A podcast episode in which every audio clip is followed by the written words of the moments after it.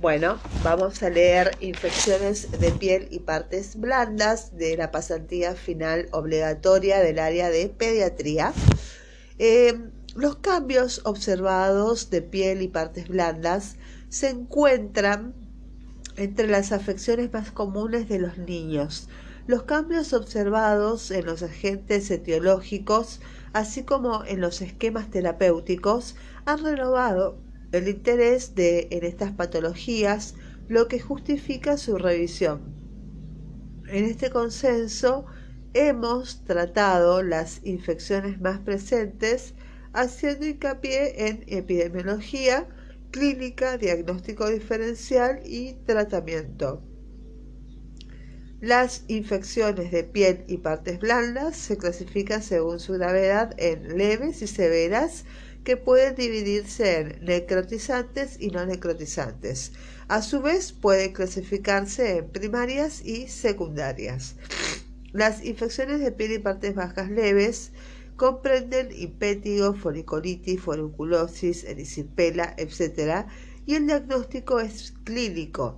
En la mayoría de los casos, las causas y sensibilidad del germen son predecibles y tienen buena respuesta al tratamiento antibiótico. La, pueden ser leves, eh, superficiales, que pueden, eh, y generalmente de manejo ambulatorio, el diagnóstico clínico eh, es clínico y el germen y la sensibilidad son predecibles y tienen buena respuesta al tratamiento antibiótico y tienen un buen pronóstico.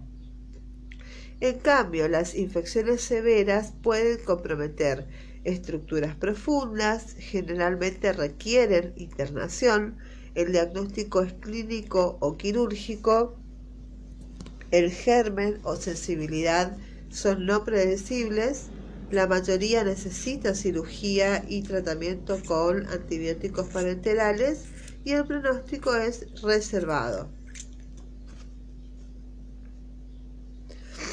Las infecciones de piel y partes blandas severas pueden subclasificarse en necrotizantes y no necrotizantes. Las no necrotizantes incluyen las celulitis, estafilocóxicas extensas, celulitis orbitaria, celulitis de cara, etc. Su manejo es fundamentalmente clínico y solo en algunas ocasiones se requiere tratamiento quirúrgico.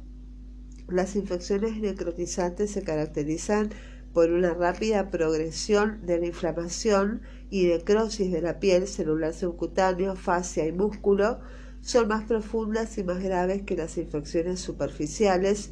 Habitualmente se acompañan de signos de toxicidad sistémica. El diagnóstico y tratamiento precoces son indispensables para lograr un manejo adecuado de la patología. Eh, con respecto a las infecciones de piel y partes blandas primarias, tenemos que las infecciones primarias de piel se localizan en una región delimitada del organismo. El origen puede ser eh, determinado como mordeduras de animal con celulitis, absceso dental con celulitis facial o trauma penetrante con necrosis de músculos, entre otros.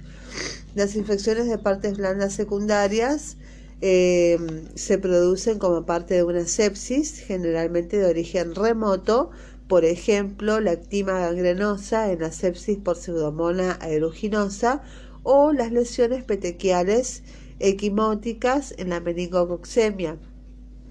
Estas lesiones secundarias eh, provocadas por sepsis bacterianas o micóticas pueden ser eh, necróticas. Eh, su manejo es clínico y excepcionalmente es necesaria la intervención quirúrgica.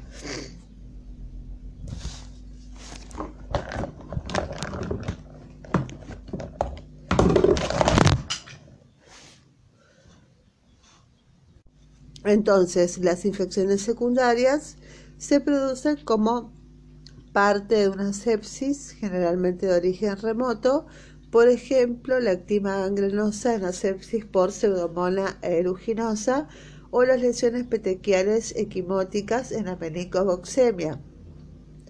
Estas lesiones secundarias provocadas por sepsis bacterianas o micóticas pueden ser necrótica, necróticas, su manejo es clínico y excepcionalmente es necesaria la intervención quirúrgica.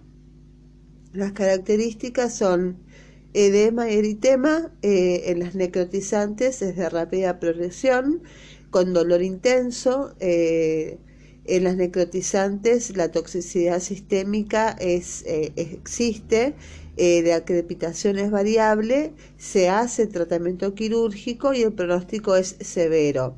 En las lesiones, en las infecciones de piel y partes blandas no necrotizantes, que se producen como, son secundarias, digamos, no necrotizantes, es edema, el eritema es, de progresión más lenta, el dolor es moderado a intenso, eh, no hay toxicidad sistémica, la crepitación es excepcional, el tratamiento es quirúrgico, es variable eh, quirúrgico variable y el pronóstico es relativamente bueno. Dentro de la clasificación de las lesiones más frecuentes tenemos el impétigo clásico y el apoyar, la celulitis no necrotizante habitual y erisipela, la periorbitaria y la orbitaria, la forunculosis, celulitis necrotizante e infecciones por mordeduras. Tenemos, vamos a empezar con el impétigo clásico. El impétigo clásico tiene la característica de que son lesiones polimorfas caracterizadas por vesículas, costras y a veces pústulas. La epidemiología. El grupo etario más comprendido, más comprometido, es el que preescolares y escolares. Predomina en primavera y verano, en climas cálidos y húmedos eh, los factores predisponentes son el bajo nivel socioeconómico, falta de higiene y hacinamiento, instituciones cerradas como cuarteles y otros y lesiones previas pruriginosas como serían eczema, escabiosis o pediculosis. En la clínica general tienen buen estado general, habitualmente es afebril, con linfoadenopatías regionales y ausencia de signos y síntomas sistémicos. En la clínica general local vamos a ver una vesícula y pústula que se rompe fácilmente, dejando una superficie sudativa que al secarse evoluciona a costra melicédica. El exudado puede ser celoso o purulento. Las lesiones indoloras son a veces pruriginosas con moderada sensibilidad a la palpación, predominan en zonas descubiertas como perio orificial, axila, pliegues y miembros. En lactantes las lesiones aparecen en cualquier sitio, pueden presentar lesiones satelites por autoinoculación, suelen ser superficiales, no se producen ulceraciones ni infiltración profunda y curan sin cicatriz ni atrofia de piel. En la etiología predomina el Staphylococcus aureus, a veces el Streptococcus beta Los diagnósticos diferenciales es de fácil diagnóstico, pero sería importante descartar infecciones como varicela, escabiosis, pediculosis, tiña y prurigo simple agudo. La perra.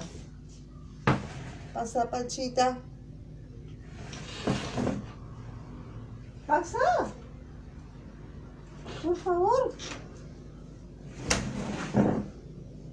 No, sabía si eras vos o un fantasma. Bueno, eh, seguimos. El diagnóstico. entonces tenemos el diagnóstico sobre bases clínicas. En general no es necesario llegar a la punción de las lesiones. Sos hermosa, vos sabías que sos linda como, como en un ángel. Puede ser. Eh, diagnóstico diferenciales es de fácil diagnóstico, pero sería importante descartar infecciones bacteriológicas eh, como varicela, escabiosis, pedicolosis, tiña y prurigo simple agudo.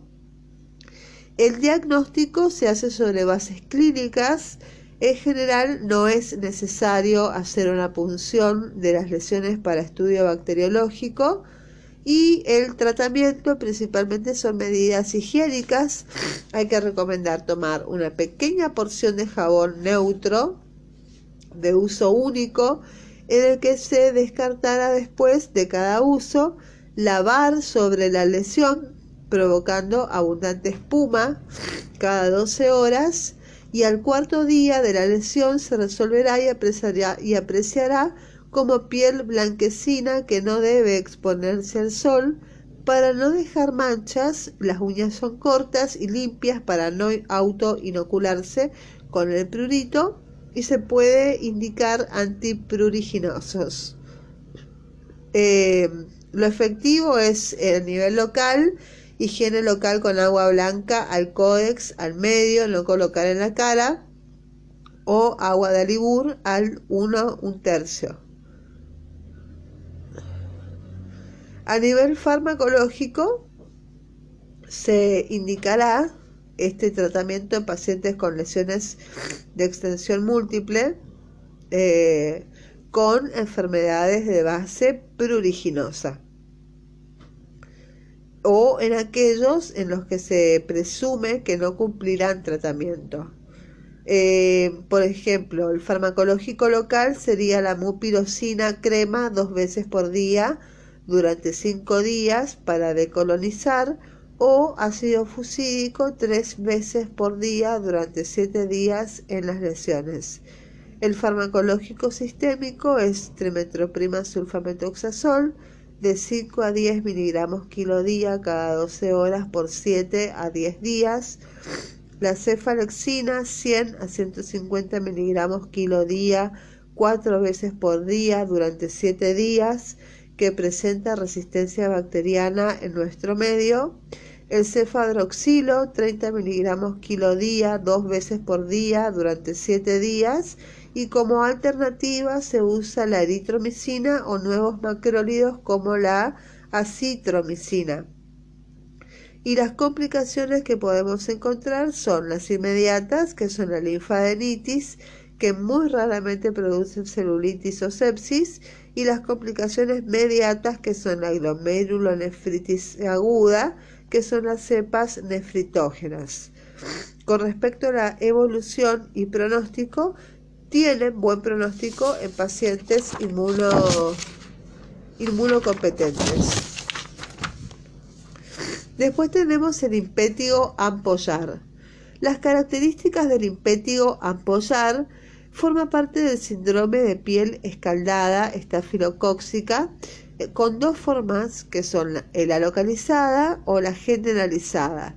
La localizada es el impétigo ampollar orgulloso e impétigo neonatal y la generalizada es la escarlatina estafilocóxica, que es la toxina nitrogénica, y el síndrome de Ritter von Rittersheim.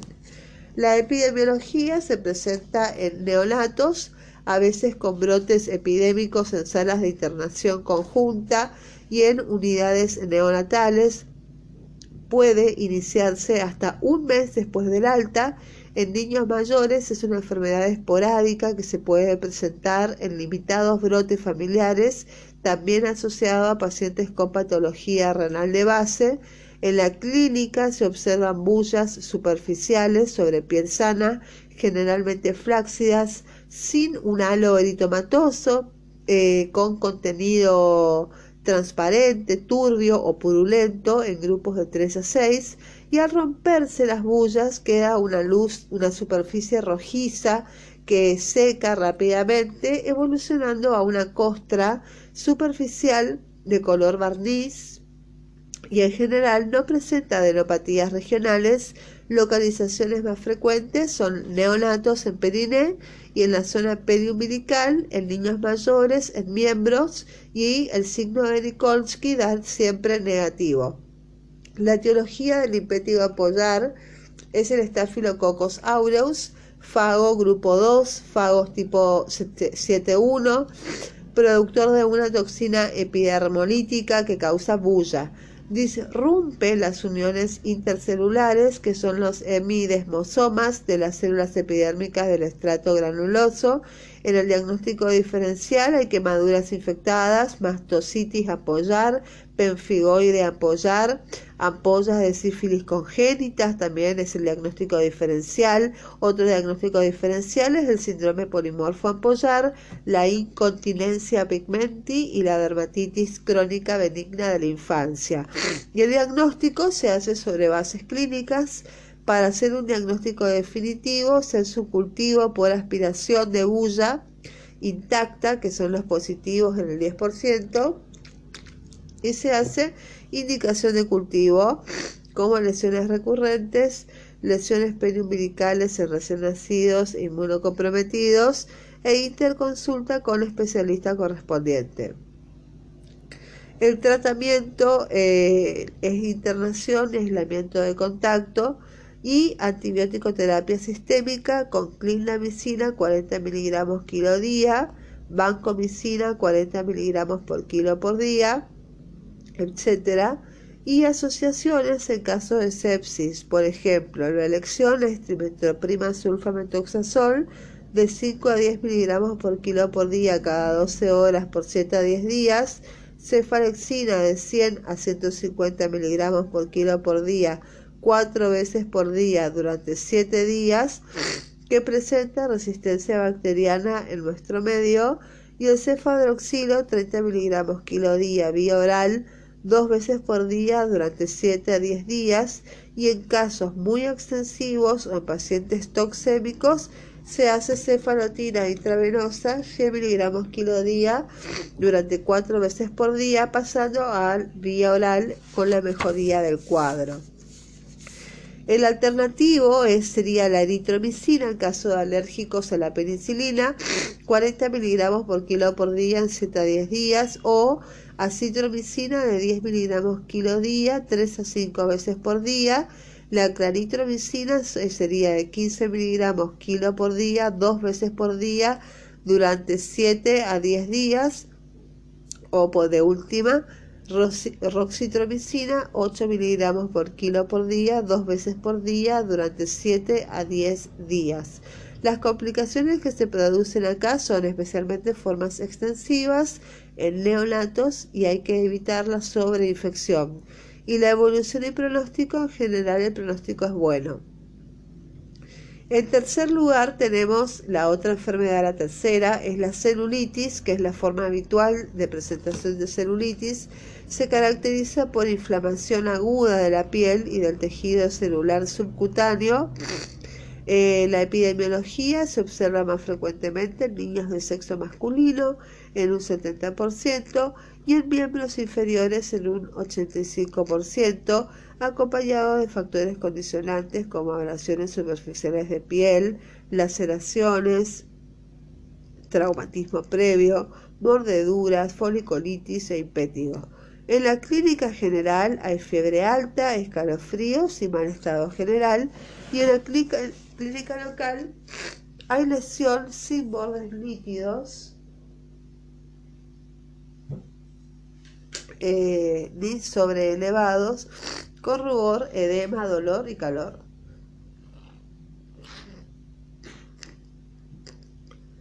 Puede acompañarse de linfangitis y nódulos linfáticos regionales y a veces exudación. De acuerdo a la localización de la celulitis, hay que sospechar siempre el foco subyacente, como por ejemplo en miembros inferiores osteomielitis, en articulaciones artritis séptica, eh, retroarticular mastoiditis y a veces acompaña de bacteriemia en lactantes. La etiología, según grupo etario, tenemos en huésped inmunocompetente, los mayores de 5 años son el Staphylococcus aureus y el Streptococcus pyogenes grupo A. Y en los menores de 5 años tenemos el Staphylococcus aureus, Streptococcus pyogenes grupo A y Haemophilus influenza tipo B en las localizadas, en las localizadas en cara Con toxemia tenemos que pensar en hemófilos influenza tipo B, es la etiología predominante y la bacteriemia es frecuente en los menores de 5 años. Raramente pueden aislarse Streptococcus pneumoniae como streptococo. Eh, después tenemos en huéspedes inmunocomprometidos, además de los anteriores, podemos agregar eh, las enterobacterias, eh, bacterias menos frecuentes como las pseudomonas, estafilococos coagulosa negativo, cándida, etc. El diagnóstico de celulitis se hace por las características semiológicas de la lesión. Entonces, la confirmación etiológica. Por punción aspiración de la lesión, siempre entrar por piel sana cuando es fluctuante. Si no fluctúa, hay que introducir previamente eh, expulsión aspiración. Si no fluctúa, eh, introducir previamente 0,5 centímetros cúbicos de solución fisiológica estéril y sembrar en los medios correspondientes y consultar siempre con bacteriología. Si la muestra debe ser enviada a cultivo, hay que transportarla lo antes posible, menos de 8 horas, a temperatura ambiente. Los cultivos son positivos en un porcentaje muy bajo. En el tratamiento se hace antibiótico terapia empírica inicial. Primero, si el paciente no tiene compromiso sistémico y localizadas, es un manejo ambulatorio. Si el paciente es menor de 5 años, el electivo, el tratamiento electivo es triventroprima sulfametoxazol 5 a 10 miligramos por kilo por día cada 12 horas por 7 a 10 días. Cefalexina 100 a 150 miligramos kilo por día cuatro veces por día durante siete días que presenta resistencia bacteriana en nuestro medio. En celulitis facial, que sería un adenoflemón, por vía oral se le aplicaría ampicilina sulbactam en una dosis de 150 miligramos por kilo por día o en amoxicilina clavulánico 40 miligramos por kilo por día cefuroxime acetil de 30 a 40 miligramos por día o cefaclor 40 miligramos o eh, el tratamiento alternativo en menor de 5 años serían nuevos macrólidos como la acitromicina 10 miligramos por kilo por día en una dosis que sería de 3 a 5 días y en las cepas resistentes a eritromicina lo son también los nuevos macrólidos.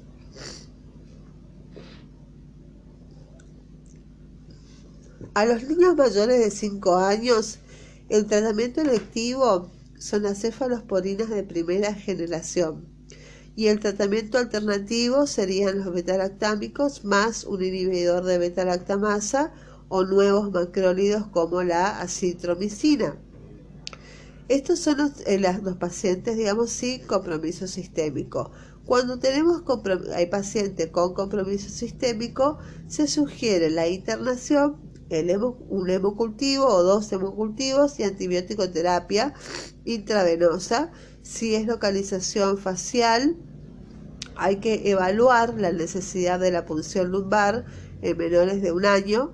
La antibiótico terapia debe cubrir, además, siempre de gran positivos al hemófilos influenza tipo B, utilizando o la vía intravenosa inicialmente y para casos de meningitis hay que actuar según las normas.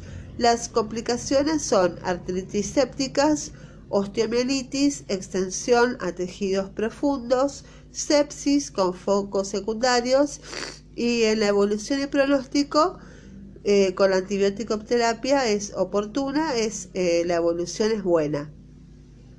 La cuarta enfermedad que nos eh, toca mencionar hoy es la erisipela. Las características de la erisipela son eh, es, una, es como una característica de una celulitis superficial de la piel, pero ya con compromisos de vasos linfáticos. La epidemiología. En pediatría se observa con más frecuencia en los lactantes y en niños muy pequeños, con predominio en el sexo masculino. El proceso comienza en una zona de discontinuidad cutánea, la cual ya no es visible en el momento que se presenta la infección. La puerta de entrada puede encontrarse en los bordes de la úlcera, en una zona de edema crónico o de piel desvitalizada, alrededor de una lesión dermatolítica, sobre una queilitis angular, picaduras de insectos, heridas posquirúrgicas, postraumáticas y muñón umbilical. Bueno, con respecto a la clínica, los signos y síntomas, eh, localización preferentemente en miembros inferiores, en cara de 6 al 19%, menos frecuentemente en miembros superiores y tronco. Tenemos un periodo de incubación de 2,5 días. El inicio es brusco, la temperatura alta, con escalofríos, a veces el mal estado general en la piel. El edema está indurado, tiene aspecto de cáscara de naranja, está caliente, brillante, roja, con borde neto sobre elevado diferenciado del resto de la lesión. Las ampollas superficiales en área central son dolor a la palpación y en ocasiones petequias y equimosis. La etiología de la erisipela, el agente comúnmente responsable de la erisipela es el Streptococcus pyogenes grupo A. Los estreptococos del grupo B pueden provocar erisipelas en los neonatos y raramente se han aislado otras bacterias, Haemophilus influenza tipo B, Staphylococcus aureus y Streptococcus pneumoniae. El diagnóstico diferencial es una celulitis, eh, hay que diferenciarlo con el eritema nodoso, con la dermatitis por contacto, con la dermatosis fotosensible, el eritema fijo y pigmentario, medicamentoso, la urticaria gigante y la dermatomiositis. Y el diagnóstico se basa en el cuadro clínico. Tenemos en el laboratorio general leucocitosis mayor a 15.000 glóbulos blancos, aumento de los linfocitos polimorfonucleares en un 80%, la eritrosedimentación elevada es mayor a 30 milímetros en la primera hora, y puede observarse proteinuria y hematuria desde el inicio hasta tres semanas después. Y la bacteriología, la toma de muestra de material para cultivo debe realizarse por punción aspiración en el borde de la lesión, solo positivo el 30% y se hacen hemocultivos positivos en el 5% de los casos. Y se hacen títulos de antiadenasa B. El tratamiento de la erisipela, el, electivo, es la penicilina G, 100.000 unidades internacionales por kilo por día en cuatro dosis por vía intravenosa, con la mejoría del cuadro clínico en formas leves bien localizadas, se puede utilizar, eh, si es una forma leve bien localizada, se puede utilizar penicilina oral, entre 80.000 unidades eh, por kilo por día, con una duración total del tratamiento de 10 días. En las alternativas tenemos la eritromicina o los nuevos macrólidos y en la erisipela recurrente tenemos profilaxis con penicilina mesatínica mensual durante 3 a 6 meses según la edad del paciente a partir de los 2 años. Y las complicaciones son supurativas, linfedema crónico secundario, glomerulonefritis eh, post-estreptocóxica, que son las cepas nefritógenas, y la evolución y pronóstico es favorable con antibiótico-terapia adecuada.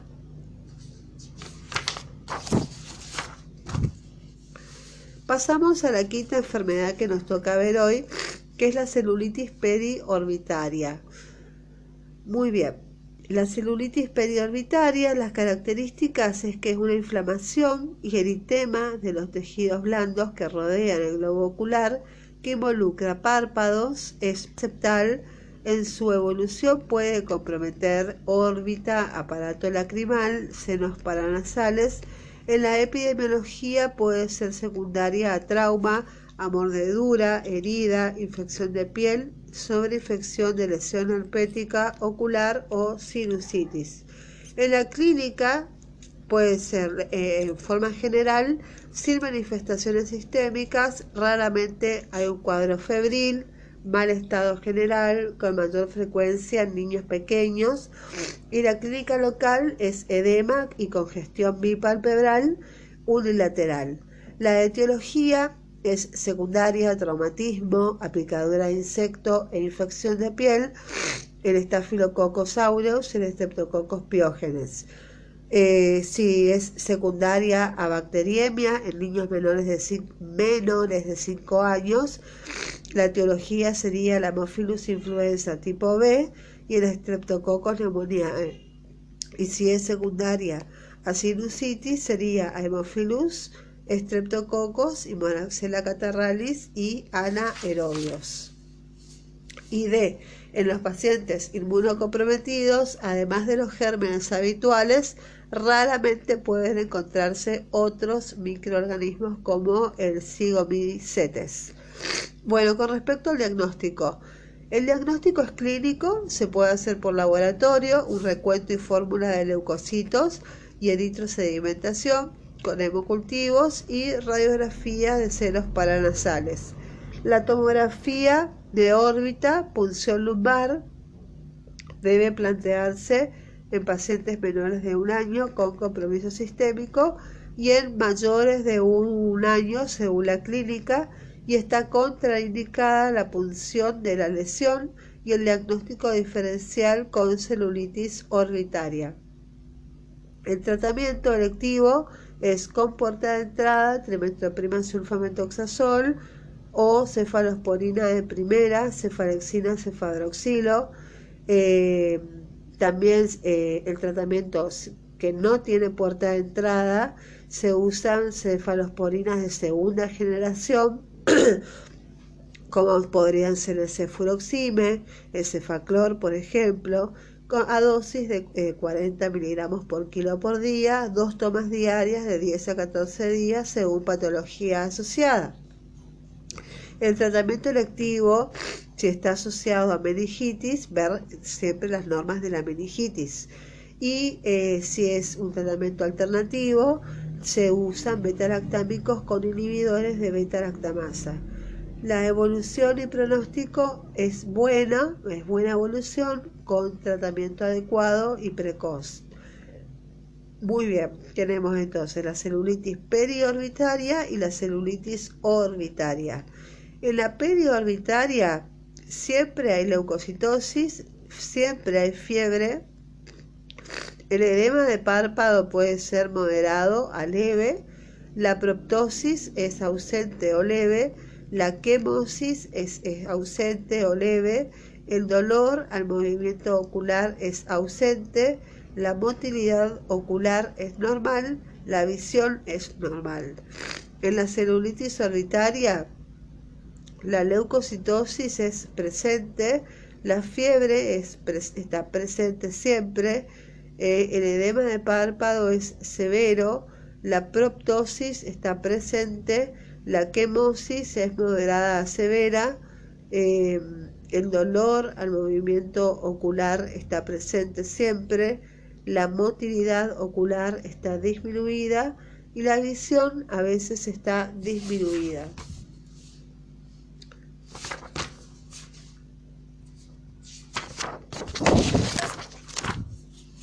Las características es que es una inflamación aguda del espacio retroorbitario, eh, que sería el espacio post-septal. la epidemiología sería que el grupo más etario, eh, el, grupo etario más comprometido, incluye niños eh, menores de 4 años con predominio entre 6 meses y 2 años, con riesgo de bacteriemia, meningitis y frecuente foco sinusal con mortalidad significativa en este grupo y en su mayoría se asocia a procesos sinusales. En la clínica general hay fiebre mayor a 38 grados, mal estado general, decaimiento importante eh, a nivel local, hay movimientos oculares limitados, proptosis, pérdida de visión, es frecuente la sinusitis, a veces hay abscesos parasinusales. Eh, se han descrito cuatro estadios, que es el edema inflamatorio, la celulitis orbitaria, el absceso subperióstico y el absceso orbitario, que corresponden a etapas sucesivas de progresión del proceso en relación con el foco sinusal subyacente. La etiología puede ser Haemophilus influenza, Streptococcus pneumoniae, Staphylococcus aureus, Streptococcus piógenes de grupo A y raramente otros como Moraxella y Streptococcus viridans. El diagnóstico clínico es el cuadro clínico. Eh, también se hace, se confirma con laboratorio, con un hemograma, donde vemos el leucocito generalmente entre 10.000 a 20.000 por milímetros cúbicos, hemocultivo positivo en 40 a 50% de los casos. La punción lumbar tenía indicaciones en relación a la edad, menores de 2 años, bacteriemia sospechada o comprobada, imágenes con radiografías de senos paranasales patológica y la tomografía siempre indicada para buscar colecciones intracraneales con compromiso del seno cavernoso y la interconsulta se hace siempre con oftalmología. El tratamiento se hace con antibiótico-terapia siempre intravenoso. El electivo es el cefuroxime en ausencia de meningitis en una dosis de 75 a 100 miligramos por kilo por día durante 10 a 14 días. Eh, con meningitis, tratamiento antibiótico según las normas y tratamientos quirúrgicos según las normas.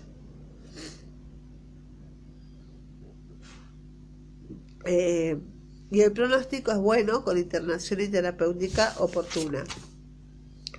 Bueno, y el séptimo, la séptima enfermedad que vamos a ver, y faltan más todavía, es la celulitis, la séptima es la celulitis necrotizante o fascitis necrotizante, que es bastante fea, bastante fea esta enfermedad. Las características de la celulitis necrotizante es eh, una inflamación aguda de la aponeurosis y del tejido celular subcutáneo en la cual la trombosis en la microcirculación lleva a la necrosis con progresión al músculo subyacente asociada con toxicidad sistémica. Es infrecuente en el niño inmunocompetente. Existen dificultades para diferenciar semiológicamente ambas entidades por no poder determinar siempre el plano de clivaje. La clínica, tenemos la clínica general, que es un compromiso del Estado general con astenia marcada, y en forma local vemos una celulitis necrotizante con compromiso temprano de la piel, con hemorragias y necrosis, y la piel dolorosa de rojo oscura. Y la fascitis necrotizante se observa disección de la piel y planos tejido celular subcutáneo en planos faciales y la piel pálida. Y los signos dominantes son eritema, edema, induración que puede ser extensiva, superando el área de eritema, pueden ser bullas, necrosis en el área central de la lesión, predilección por las extremidades, y lo más habitual es que ocurra a partir de heridas punzantes y en pacientes con ciertas alteraciones de la inmunidad. Inicialmente es muy dolorosa, acompañada por grados variables de toxicidad sistémica. En la etiología se ve infección sinérgica entre bacterias gram positivas, que son el Staphylococcus aureus, eh, estreptococos del grupo A y gram eh, negativos como serían las enterobacterias y bacterias anaerobias gram positivas o bacteroides. Eh, son, son eh, digamos, bacterias muy agresivas. El diagnóstico se hace sacando un hemograma con la presencia de leucocitosis en la mayoría de los casos, el cultivo de la lesión por punción aspiración para aerobios y anaerobios y eh, generalmente son infecciones mixtas y radiografía para la visualización de gas en las lesiones profundas, diferenciación con gangrena gaseosa. El tratamiento. El tratamiento es selectivo. Hay un debridamiento quirúrgico con remoción de los tejidos necróticos. La terapéutica antibiótica empírica inicial incluye esquemas combinados como cefalotira, gentamicina y clindamicina por vía intravenosa. Y la alternativa serían los betalactámicos sumados a un inhibidor de betalactamasas y añadido a un aminoglucósido o cefalotina más cloranfenicol más aminoglucósido. Es poli, polifarmacológica. La evolución suele ser rápidamente progresiva con un porcentaje elevado de mortalidad, el 50% de estos pacientes mueren. Pasamos a otra enfermedad que es la octava, que es la forunculosis. Las características de la forunculosis es que es un nódulo inflamatorio, doloroso, profundamente situado que se desarrolla alrededor del folículo piloso, predomina en cara, en cuello, en axila, glúteo y miembros inferiores. En la epidemiología, si bien es habitualmente es una lesión aislada, puede aparecer sobre lesiones preexistentes y o lesiones diseminadas. En casos de recurrencias, adolescentes sanos y o lesiones diseminadas, hay que investigar el caso de las discrasias sanguíneas, la obesidad, alteración en la función neutrofílica, tratamiento con corticoides, citostáticos y déficit de inmunoglobulinas, en la clínica inicialmente se ve un nódulo rojo, duro y doloroso que aumenta de tamaño, fluctúa en el curso de varios días y cuando se produce la ruptura drena pus y a menudo de un núcleo de material necrótico, remitiendo los signos locales en algunos días. En la etiología tenemos el Staphylococcus aureus y en el diagnóstico por el aspecto clínico de la lesión y dolor y el diagnóstico diferencial de la forunculosis se hace con una folicolitis simple, con la hidradenitis supurativa, con la micosis profunda, que es la blastomicosis cutánea, el antrax, la, el miasis forunculoide, el tratamiento antibiótico serían las cefalosporinas de primera generación, como la cefalexina en 50 miligramos por kilo por día cada 6 horas durante 10 días y hay que evitar maniobras compresivas por riesgo de trombosis del seno cavernoso y eventualmente tratamiento quirúrgico. Eso es todo con respecto a foliculosis. Y ahora sí, la última, que son las infecciones por mordeduras. Bueno, las características de una infección por mordedura tenemos mordedura de perro o mordedura humana, que son las más frecuentes. Las características es que toda herida relacionada con la mordedura reciente de un animal con mayor frecuencia serían, eh, sean perros, gatos, roedores, el riesgo de infecciones de piel y partes blandas está relacionado con la flora bacteriana que coloniza la mucosa oral del animal es importante averiguar datos tales como la pertenencia y el tipo de animal, así como las circunstancias en que se produjo la mordedura. Es un accidente relativamente frecuente en pediatría. La clínica es determinar la localización, la extensión de la herida, la presencia de edemas, el compromiso de los tejidos subyacentes, las heridas que se han infectado, que presentan secreción purulenta, a veces con repercusión general como fiebre y linfangitis. La etiología